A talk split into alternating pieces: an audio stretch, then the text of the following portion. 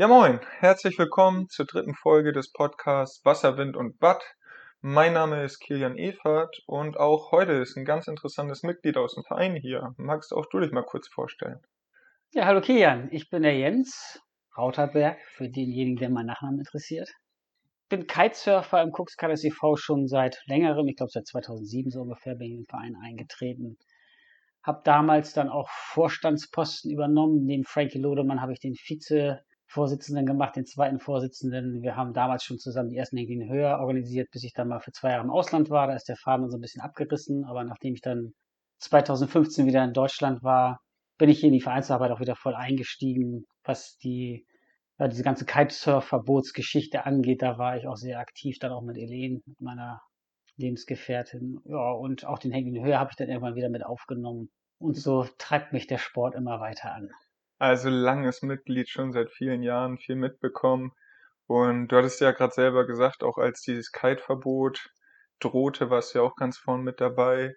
Und das war eigentlich auch eine gute Überleitung zu unserem ersten Thema, denn in dieser Folge wollen wir uns ein bisschen mehr der Befahrensverordnung widmen, da ja doch einige Nachfragen kamen, was da denn jetzt los ist. Und da würde ich jetzt einfach mal das Wort an dich übergeben, ob du mal so einen ganz kurzen Umriss äh, machen kannst, was denn überhaupt gerade das Problem ist oder was gerade neu verhandelt wird, wie auch immer.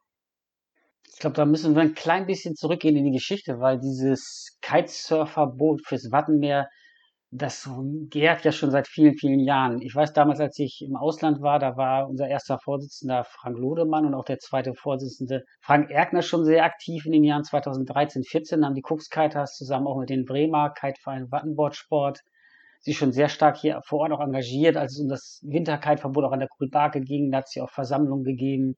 Ja, hat damals nicht viel genützt. Das Winterkiteverbot kam trotzdem.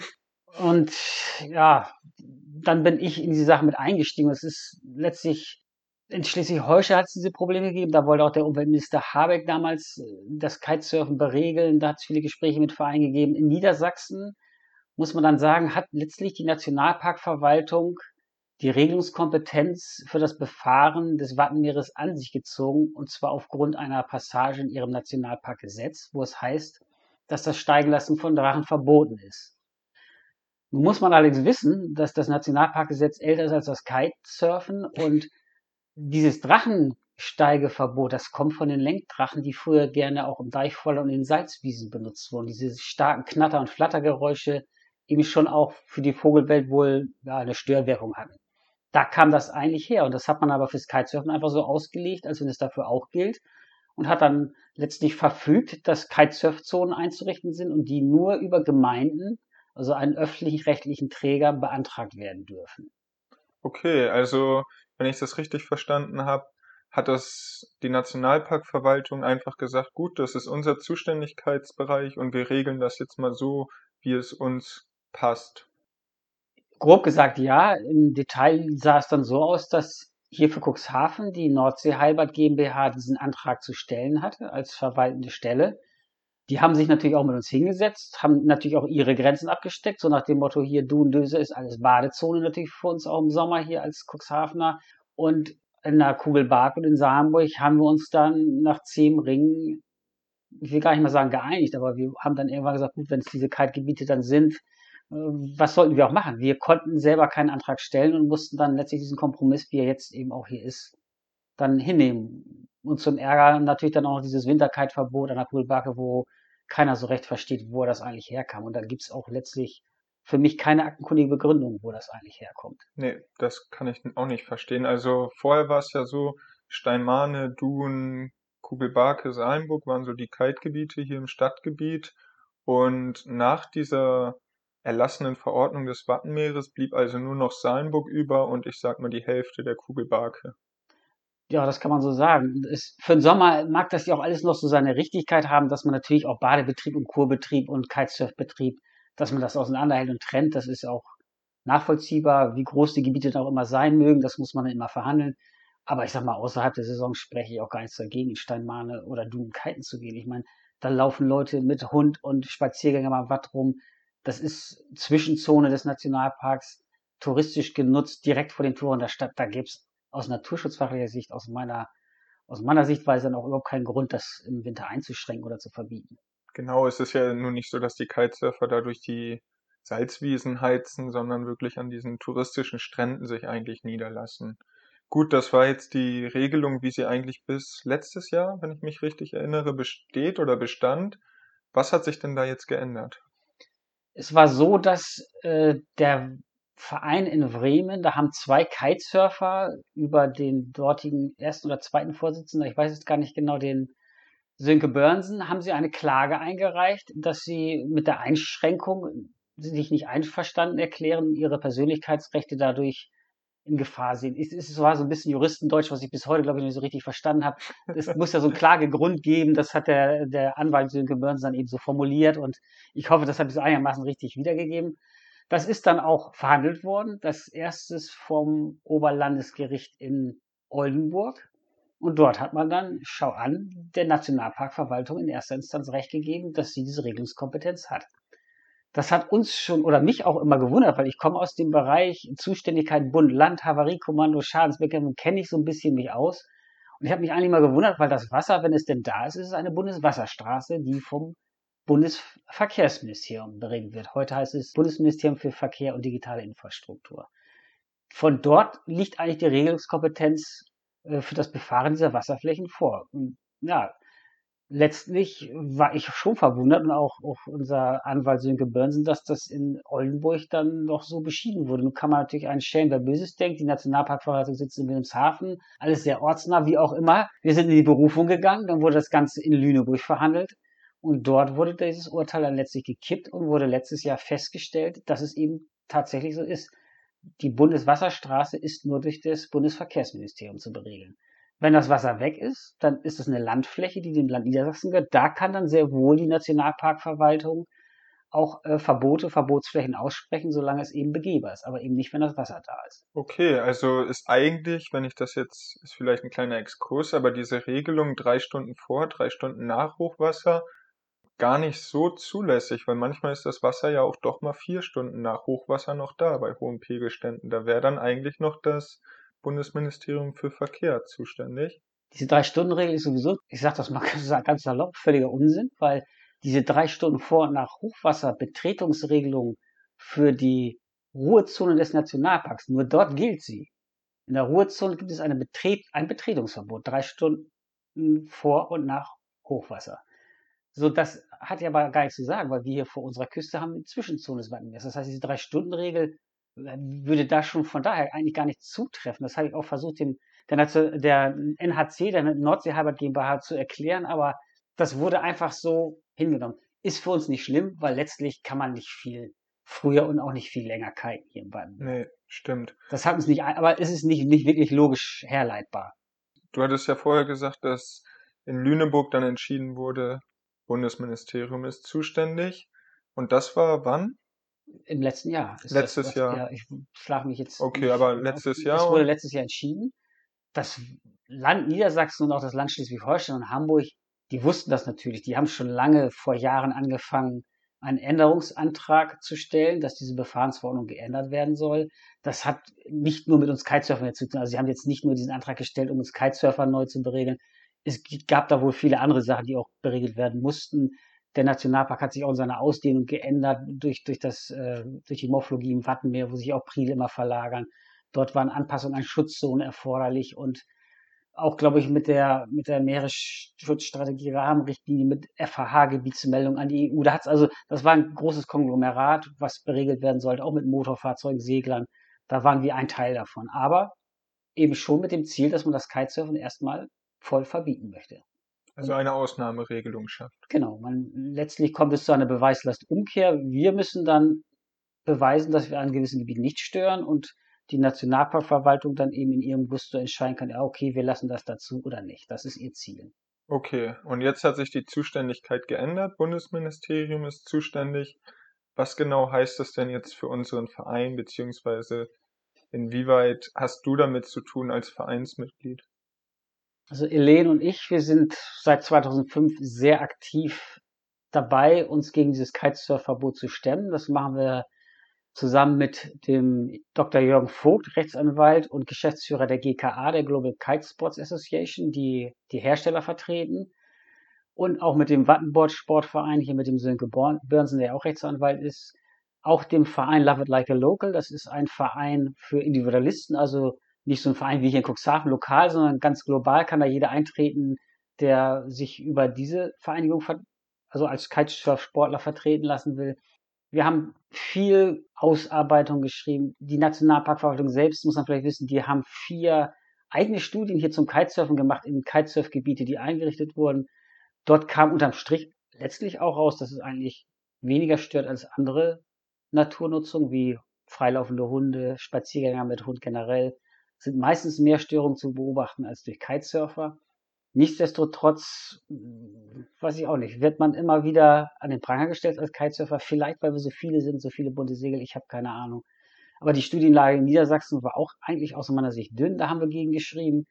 Dann gab es eine Metastudie von einem Herrn Thorsten Krüger, die auch zu eigentlich überzogenen Schlüssen kam aus unserer Sicht, wie die Datenlage es eigentlich hergab.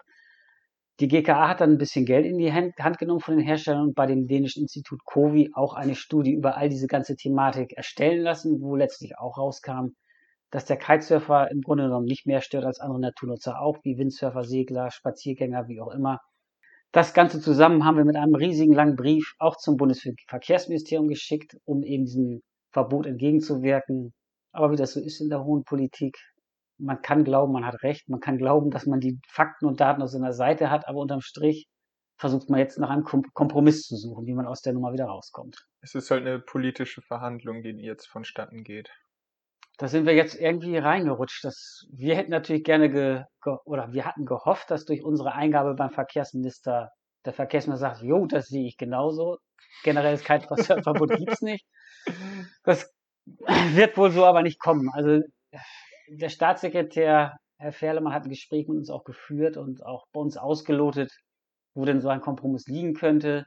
Umweltminister Lies hat sich jetzt kürzlich auch in das ganze Verfahren eingeschaltet, weil er natürlich auch alle Seiten vertreten muss. Er hat die Naturschutzverbände natürlich auch im Nacken, die uns als Kitesurfer eigentlich gar nicht wollen und versucht jetzt auch einen Kompromiss mit den beteiligten Kitesurf-Schulen, mit den Kitesurf-Vereinen, mit den Sportlern zu finden, wie man sich jetzt einigen kann. Okay, und da dauern die Verhandlungen jetzt noch weiter an, sage ich mal. Also ihr macht jetzt quasi oder du in der Funktion bei den Cookskiters machst du Vorschläge, wie hier die Reviere ausgestaltet werden könnten. Genau, für uns gibt's, also ich sag mal, vielleicht nochmal kurz diesen Verbotsantrag vom, von der Nationalparkverwaltung oder was da vom Land Niedersachsen, wie er gestellt wurde, der sieht so Regelungen vor, wie auf den Inseln nicht vor 10 Uhr anfangen zu kiten. Diese Drei-Stunden-Regel ist auch immer noch drin. Das Wintersurf, äh, Kitesurf-Verbote sind auch nach wie vor drin. Und das sind so Sachen, wo wir auch auf jeden Fall ansetzen wollen. Keine Winter-Kitesurf-Verbote, weil sie überhaupt, überhaupt gar nicht. Ich meine, Kitesurf-Verbot ist aus unserer Sicht schon nicht begründbar. Winter-Kitesurf-Verbote, wo vielleicht noch 10% der Leute auf dem Wasser sind wie im Sommer, sind erst recht nicht begründbar. Dass das auf jeden Fall alles rausfliegt und es zu einer einheitlichen Regelung kommt und die Gebietskulisse natürlich ganz anders aussehen muss, als sie jetzt ist. Denn auch das muss man sehen. Die Kite-Gebiete, die die Nationalparkverwaltung zugelassen haben, sind ja nur in Gebieten, wo Gemeinden den Antrag gestellt haben und auch Kitesurfer wollten. Es gibt so viele Spots, wo die Gemeinden das einfach nicht wollten und es deswegen auch keine Anträge gab. Okay, das, das, das heißt, jetzt haben wir ja die Spots Bremen, Dorum, Salenburg, Kugelbarke. Genau, aber noch schlimmer sieht's drüben aus in Ostfriesland. Also bei uns ist es, denke ich mal, eigentlich noch okay da kann man über die Größe noch reden, aber die Anzahl und auch die Lage der Kitespots ist ja gut. Aber in, in Ostfriesland ist ganz viel weggefallen. Das geht los mit Eckwader und Dangast und Wilhelmshaven, Südstrand und ich kann sie jetzt gar nicht alle aufzählen, aber da sind etliche Spots einfach weggefallen, aufgrund dessen, dass da keiner einen Antrag gestellt hat. Krummhörn ist das beste Beispiel, da hat sich jetzt auch ein Verein gegründet, das ist da bei Emden. Äh, das wurde auch gestrichen, weil keiner einen Verlängerungsantrag gestellt hat. Das soll jetzt aber wieder, auch wieder aufgenommen werden.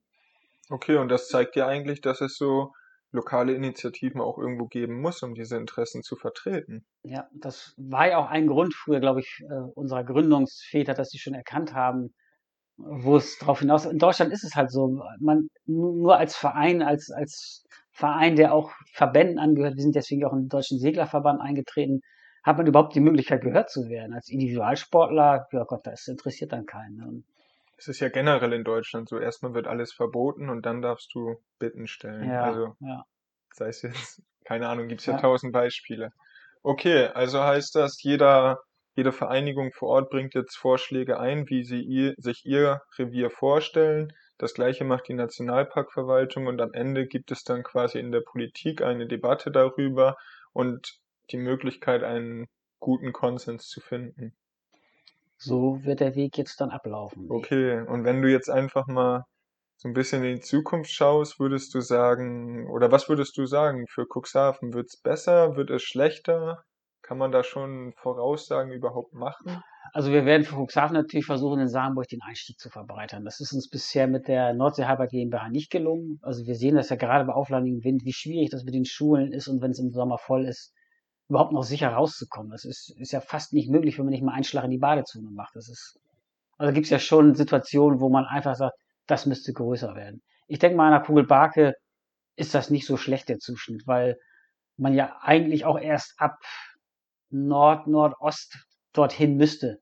Also man muss nicht bei Nordwesterkeit, aber selbst dann ist genug Platz da, weil die meisten doch in Salenburg sind. Also das, mit dem da werden wir auch nicht mehr viel rausholen, weil Döse da gleich um die Ecke ist mit den, mit den Badegästen und aber ich denke mal, das ist auch okay. Und bei genau. Ostwind kann man ja auch noch in die Bucht, da gibt es schon Möglichkeiten. Ne? Genau, an der Kugelbarke erlebe ich das wirklich auch nicht so schlimm wie jetzt in, oder was heißt schlimm, ja. äh, so gefährlich wie in Salenburg. Also würdest du dir hoffen, dass in Salenburg der Einstieg einfach etwas vergrößert wird und sich auch den heutigen Gegebenheiten anpasst und nicht einfach wie du ja gesagt hast, Gesetze von vor x Jahren übernommen werden und sagen, ja, das passt heute schon noch so.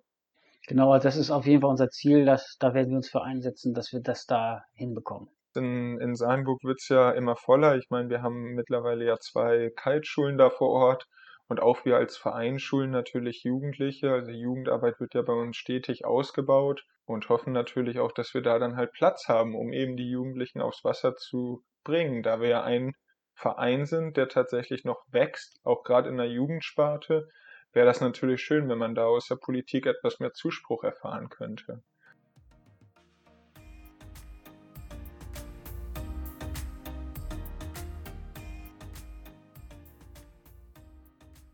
Das wäre jetzt auch so die Überleitung zum nächsten Thema, denn es geht ja nicht nur um den Platz auf dem Wasser, sondern auch der Platz an Land wird ja doch etwas eng in Salenburg.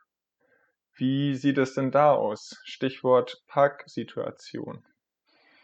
Ja, der Parkplatz in Salenburg, das ist ja auch so eine lange Geschichte und es ist ja auch immer schwieriger geworden die letzten Jahre, weil es echt immer voller geworden ist. Das kann man ja echt nicht anders sagen. Viele kommen auch mit großen Wohnmobilen mehr als früher. Parkplätze werden weniger dadurch auch natürlich. Wir haben schon viele Jahre versucht, mit, mit der Nordsee Harvard GmbH dazu eine Einigung zu kommen, wie man das regeln könnte, weil die es auch wollten, weil Rettungswege, Chaos da unten, das nahm schon ganz schön Form an. Das kann ich aus deren Sicht auch sehen, dass man sich da dann drum kümmern muss. Wir haben immer zur Nordsee Halbert GmbH gesagt, wenn ihr da was beregeln wollt, Schranke vor, Zugang beregeln, dann sprecht mit uns. Wir als Verein sehen da auch eine Notwendigkeit, aber wir würden dann natürlich auch als Verein einen vernünftigen Zugang haben wollen, sei es über eine Jahreskarte oder wie auch immer.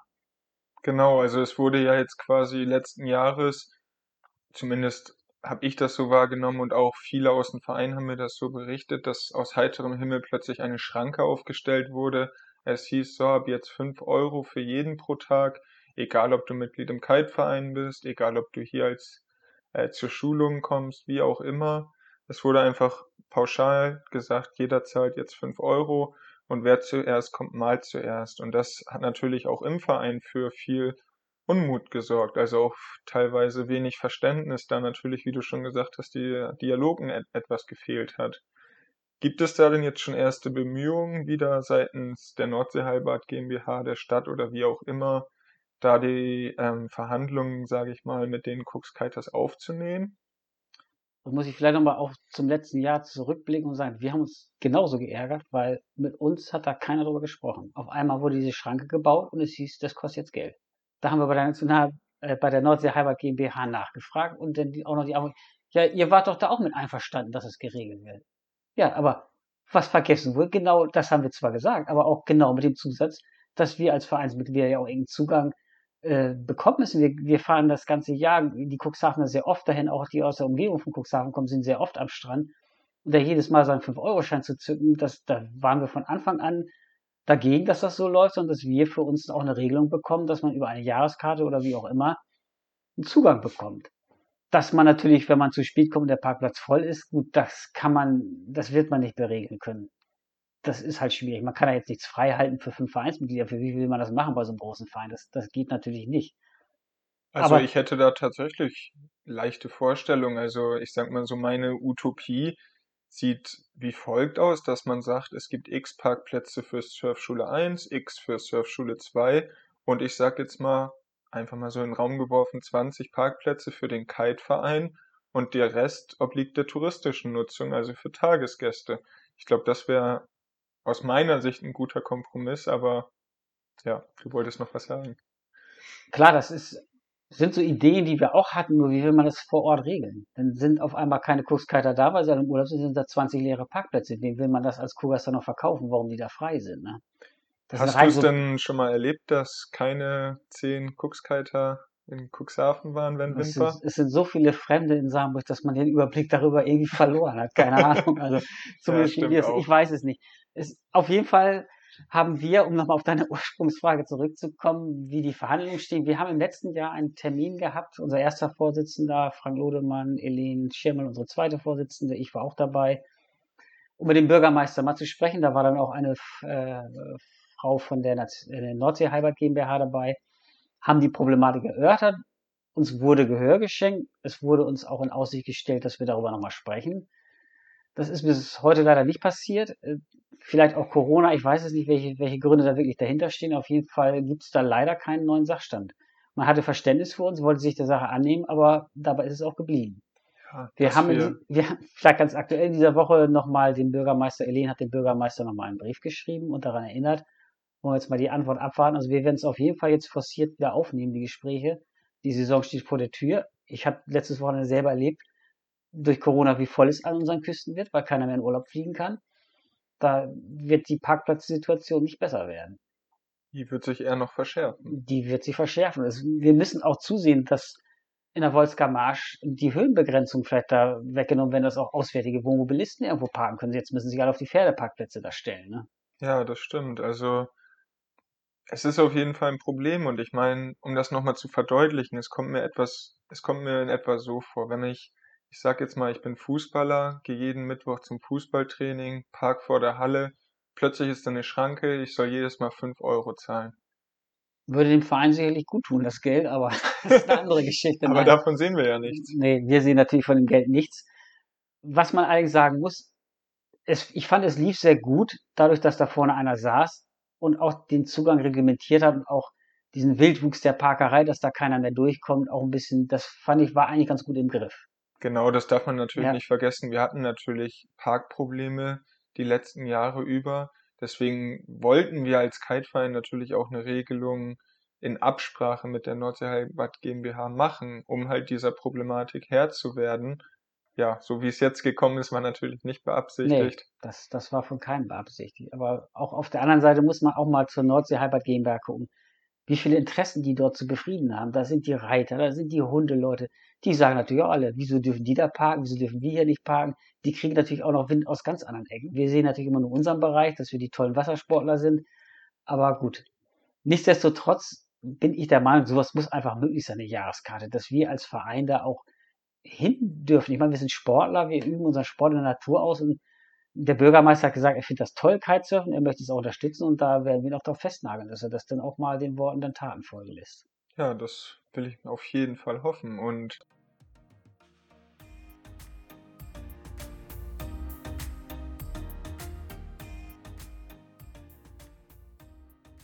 Du kennst die Szene ja auch schon seit vielen Jahren, bist dem Wassersport sehr lange verfallen. Da würde mich natürlich nochmal interessieren, wie das denn angefangen hat bei dir. Das war ja nicht direkt das Kitesurfen, wie du deinen Einstieg gefunden hast. Ich bin ja schon ein bisschen älteres Semester. Ich habe natürlich noch ganz klassisch als Windsurfer angefangen, mit 16 Jahren. Lang, langes her, mit riesigem alten Material, aber das war meine große Leidenschaft. Ich habe dann auch mit einem Freund zusammen Bretter selber gebaut, also richtig. Wir sind dann irgendwann so in diesen Wellenbereich abgedriftet, dass wir auch nach Dänemark in die Welle wollten. Damals gab es noch gar nicht so gute Serienbretter dafür, deswegen sind wir einfach aus dem Zwang heraus, richtig kleine, schnelle Sinker zu bauen, dahin gekommen, dass wir unsere Bretter selber gebaut haben. Also, Also, Windsurfbretter ja, selber genau. gebaut. Ja, Wow. Und mit, auch mit dem, mit der Mastbefestigung und allem? ja, genau. Das ist dann einfach so ein PU-Schaumkern, wie man ihn heute aus den Wellenreitsurfbrettern kennt, den man selber ge- ausgesägt hat, geshaped hat, also mit so einem Styroporhobel richtig in Form gebracht. Da musste man sich überlegen, wie mache ich die Scoop-Rocker-Linie und dann richtig laminiert mit Polyester oder mit, mit Epoxyharz und Gewebe. Dann die Finnkästen eingesetzt mit Harz, die Mastschiene eingesetzt mit Harz, Fußschlaufen-Insets reingebaut. Und dann hielt. Oh. Und der ganze Kram hielt auch noch. Alles selbst gemacht. Mhm. Und dann kam aber irgendwann Dann unser Wikinger Stövi, der leider nicht mehr unter uns weilt, der ist als erster von uns Windsurfern abgewandert zu den Kitern. Ich hatte damals auch noch Familie, Kind und habe das so ein bisschen auch aus dem Blick verloren, aber er als Single ist dann relativ früh zu dem Sport gewechselt und da wir natürlich immer noch Kontakt hatten, hat er uns natürlich irgendwann noch heiß gemacht, wie, wie geil das ist, wie hoch man damit springen kann und hat man auch so, man sah das ja auch selbst als Windsurfer, wenn man an den Strand kam, es wurden immer mehr Kiter und, und hat ja auch beeindruckt. Mensch, wir, die kleinste Welle, um mal so ein bisschen zu springen, natürlich ein anderer Schnack als in Dänemark über die hohen Wellen. Oh Mensch, hier im, im Cuxhavener Watt, da kannst du ja richtig hohe Sprünge machen mit so einem Kite. Und dann war man angefixt, ne? Und dann haben wir es halt probiert. Ja, ich hatte schon, ich glaube, im Vorgespräch mit Zippe war es, dass du doch am Anfang eher noch zu den Skeptikern gehörtest, richtig? Ja, klar, ich meine, was Zippe ja auch in seinem, seinem Beitrag schon gesagt hat, das war ja, steckte damals ja auch so sicherheitstechnisch noch ein bisschen in den Kinderschuhen. Wenn ich an mein erstes Material denke, fast keine Deep Power, so ein C-Kite, das war schon deutlich herausfordernder, als das heute zu lernen. Ne? Ich war mit meinem ersten Kiteboard auch erstmal auf der Wasserskianlage, um überhaupt mal dieses Brett unter Kontrolle zu kriegen, weil der Kite, der hat einem nicht viel verziehen und von daher war der Übergang, glaube ich, damals nicht so leicht wie, wie heute. Heute ist es einfach auch leichter zu lernen. Aber trotzdem war, ich war von Anfang an Frankie Lodemann, der hat auch vor mir angefangen, der war auch Windsurfer mit mir zusammen, hat dann auch schon ein Jahr vor mir das Kitesurfen angefangen und ja, dann Irgendwann blieben nicht mehr viele war, nee, aber auch wirklich dieses, einfach dieser Reiz hier in diesem Flachkabbelwasser so hohe Sprünge machen zu können, das war schon auch ausschlaggebend, denke ich mal. Ne? Ja, interessant. Also das waren dann so, welches Jahr sprechen wir da, wo du Ich angefangen meine, ich habe hast mit dem Kiten? 2003 müsste ich angefangen haben, 2002 oder 3, ich weiß es ganz genau nicht, aber so um den Dreh war das irgendwie. Ah, okay, also kurz vor der Vereinsgründung warst du also schon am Kiten und da gab es schon vor dir Ja. die ersten Kiter in Cuxhaven. Mhm. Und war das dann wirklich so ein Cut, also dass du gesagt hast, okay, Windsurf-Sachen, die kommen jetzt bei eBay rein oder, oder ja, eBay gab es ja vielleicht noch nicht, aber die werden jetzt verkauft und dann kommen die Kites? Ja, es war schon ein Cut. Also vor allem ein neuer Sport. Man sagt dann, ja gut, wenn jetzt wenig Wind ist, gehe ich kiten, wo fürs Windsurfbrett braucht man ein bisschen mehr Wind eigentlich, um Spaß zu haben. Aber ist natürlich nicht passiert. Wenn man einen neuen Sportart anfängt, dann will man da ja auch besser werden. Und äh, ja, dann hat man sich lieber einen kleineren Kite gekauft und auch bei Mehrwind dann einfach gekitet. Ich habe mit Frankie dann immer noch mal so geschnackt, ah, oh, ey, wir müssen mal wieder Windsurfen. Aber irgendwie, es gibt so viel zu lernen beim Kitesurfen. Jetzt bin ich auf den Wellenreiter umgestiegen, strapless und ach, es, da, ich, also ich werde, glaube ich, Windsurfbrett nicht mehr betreten, weil es einfach hier bei uns nicht so viel Sinn macht und ich genug noch zu lernen habe und damit genug Zeit verbringen werde. Das heißt, wann warst du das letzte Mal auf dem Windsurfbrett? 2002, Drei. 2003 in dem Ah, Dreh. Ja, ich denke mal, das war, ja, das war das letzte Mal tatsächlich. Okay. Und wann bist du dann auf den Verein gestoßen? Oder warum bist du dem Verein beigetreten? Eigentlich relativ frühzeitig. Es gab ja früher schon die, die ersten Hängen in Höhe dann auch in der Zeit, die von den Vereinsgründern auch organisiert wurden. Und das gehörte natürlich auch dazu, hat Zippy auch damals erzählt, diese Clique, die man hier hatte. Und die gab es bei den Windsurfern irgendwann nicht mehr. Und von daher war das auch naheliegend, denn sowieso sich dem Sport ganz zu verschreiben, auch weil das drumherum einfach passte. Ne? Weil dann halt die Bekannten auch Genau. alle gewechselt sind Ja, und dann ja. hatte man wieder neues Hobby zusammen. Ja. Also die ersten Hängt in Höhe auch miterlebt, bist du dann da auch schon mal mitgefahren dann beim Hängt Nee, Höhe? nee, da, da hat das Können damals bei weitem noch nicht gereicht. Ich meine, jetzt reicht es auch nicht zum Gewinnen. Reicht gerade noch mal, um 30 Zentimeter höher zu springen als du, aber zumindest auf Papier. Das werden wir noch mal auskämpfen dieses Jahr. Ja, ja, ich habe jetzt auch eine Wut 3. Ich noch nicht, die muss ich noch kaufen. Okay, aber mitgefahren bist du ja schon mal. Äh, aber eigentlich erst, na gut, ich, ich habe 2010 und 11 mit Anja Schau war ich, haben wir das eigentlich maßgeblich organisiert. Da hatten wir so viel zu tun, dass ich da gar nicht mitgefahren bin. Mhm. Das hat eigentlich erst jetzt wieder angefangen, dass ich mitgefahren bin, wo ich aus Portugal zurückgekommen bin und dann mit unserem neuen Orga-Team. Da wolltest du deine auch, da habe ich gesagt, wenn ich mir diesen Stress antue, ich wusste ja damals, wie stressig die Organisation ist, dann will ich auch mitfahren, sonst habe ich da keine Lust mehr zu. Also das war für mich so eine Maxime, egal wie weit ich komme, aber den Wettkampf, ich bin immer so ein Wettkampftyp gewesen, den Wettkampf will ich einfach mitmachen, einfach auch, weil es Spaß macht. Ja, und da steckst du ja auch noch weiter im Orga-Team mit drin. Du hattest ja gesagt, Vorstandsarbeit bist du jetzt eigentlich raus, aber bist ja dennoch sehr, sehr engagiert im Verein, aber beim Henk den Hör bist du ja noch. Headman, ja. Headman. Ja, wir sind natürlich ein Team, aber einer ist halt der Cheforganisator, keine Ahnung. Der am Ende den Kopf hinhalten muss, genau. wenn was schief geht. Okay. Und wie sehen da so die Planungen für dieses Jahr aus? Ja, das ist natürlich mit dem Corona kam echt schwierig alles im Moment. Letztes Jahr mussten wir es ausfallen lassen und dieses Jahr, man hofft ja von Monat zu Monat, dass mal eine Lockerung kommt, dass man zumindest planen kann. Also wir, wir, wir müssen uns jetzt im April nochmal einen Strich drunter ziehen und überlegen, ob was möglich ist. Mit Feiern sehe ich noch schwarz, vielleicht bis September, ich habe keine Ahnung, ob man vielleicht ein hängt ihn höher Leid macht, wenn es denn erlaubt wäre, dass man mit den Bussen unten stehen kann, den Wettkampf einfach macht ohne Party oder sowas, dass man dann in kleinen Gruppen nur an, an jeweils an den Bussen sind. Ich, ich weiß es nicht. Wir müssen uns einfach Gedanken machen. Wer weiß, vielleicht müssen die ganzen Rider ja auch Schnelltests vorweisen. Wer ja. weiß, was im September ist. Da muss man eben aufpassen, dass wir als Verein so, so riesige Hygienekonzepte für 150 Leute, das, das kriegen wir nicht gewuppt mit unserem Orga-Team. Das, also das weiß ich so, da hängt dann zu viel dran. Und man ist dann ja auch in der Haftung, wenn da irgendwas in die Hose geht. Ne? die Auflagen, die gelten ja wie für ja. kommerzielle Anbieter genau. für uns auch ja. als Verein, nur dass es hier halt alle ehrenamtlich machen. Ne? Ja. Okay, also Vorbereitungen laufen noch nicht wirklich, oder? Nee, kann man so sagen, also noch nicht wirklich. Es kamen ja schon die ersten Anfragen, aber man kann natürlich absolut gar nicht planen. Nee, das ist das Schwierige. Ne? Das ist, man braucht eigentlich relativ viel Vorlauf, um das wirklich auch umzusetzen und man kann jetzt aber einfach nicht anfangen das macht es halt echt schwierig. Ne? Ja, also Vorfreude ist bei allen da, ja, aber ja. es dämpft natürlich etwas den Tatendrang, wenn man nicht mal weiß, wie es dann ausgestaltet werden soll. Das mhm. heißt, egal was man jetzt plant, man weiß natürlich nicht, ob man damit dann die Vorschriften der Zukunft erfüllt. Also. Eben, das ist viel Arbeit. Man muss den Sponsoren die Gelder einwerben, ja, und, und, und wenn man es dann doch nicht machen kann und ach, das ist, aber wie gesagt, ein Hauptproblem wäre tatsächlich, wenn es Hygienevorschriften gibt, die werden wir da am Strand nicht, also personell von der Manpower auch nicht, nicht umsetzen können. Ne? Ja, das wird dann schwierig. Und ich denke mal, unter der gleichen Problematik leiden ja auch viele andere Sportvereine ja. in Cuxhaven. Ich meine, wir sind ja nicht die einzigen, die ein Fest veranstalten.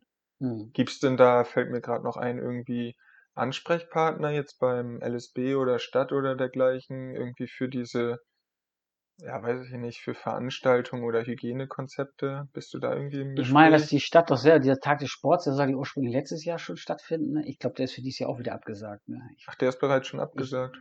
Ich, bin ich jetzt. Okay, also wir haben gerade aus der Redaktion gehört, Deichbrand ist abgesagt, Tag des Sports ist abgesagt und alle großen Festivals sind abgesagt. Also na gut, wir haben natürlich das Glück, dass wir vielleicht eine der letzten größeren Veranstaltungen Ende des Jahres, Ende der Saison sind und auch nicht unbedingt auf gutes Wetter angewiesen sind, ne, eher auf windiges. Naja, man kann gespannt bleiben. Ja, das Problem ist, dass diese Impferei ja auch nicht richtig losgeht und man von daher auch nicht mal sagen kann, ob es überhaupt realistisch ist, dass die Politik was im September zulässt oder nicht. Ne? Also einfach abwarten, ja. selber kiten gehen, weiter genau. trainieren.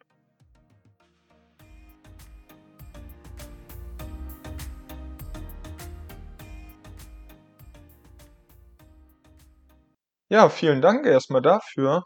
Ich würde sagen, dann sind wir auch schon so gut wie am Ende angekommen. Ich freue mich natürlich, dass du dir heute Zeit genommen hast für diesen Podcast. Schönen Dank für dein Engagement für den Verein, dass du dich hier mit dem Podcast auch so, so intensiv darum kümmerst, die Vereinsmitglieder zu informieren. Ich glaube, das ist gerade bei so einem größer werdenden Verein eine gute Sache. Auch mit unseren Jugendlichen, die ja nur ganz frisch reinkommen, dass sie von den alten Säcken auch mal hören, wie war das eigentlich früher und was läuft hier im Verein überhaupt? Das ist wirklich spitze, alles klar. Dankeschön. Ja, es freut mich einfach, wenn ihr weiterhin zuhört und äh, wie gesagt, wenn ihr Themenvorschläge, Kritik oder sonstiges habt, lasst es mir einfach zukommen und ansonsten würde ich sagen, bis nächste Woche.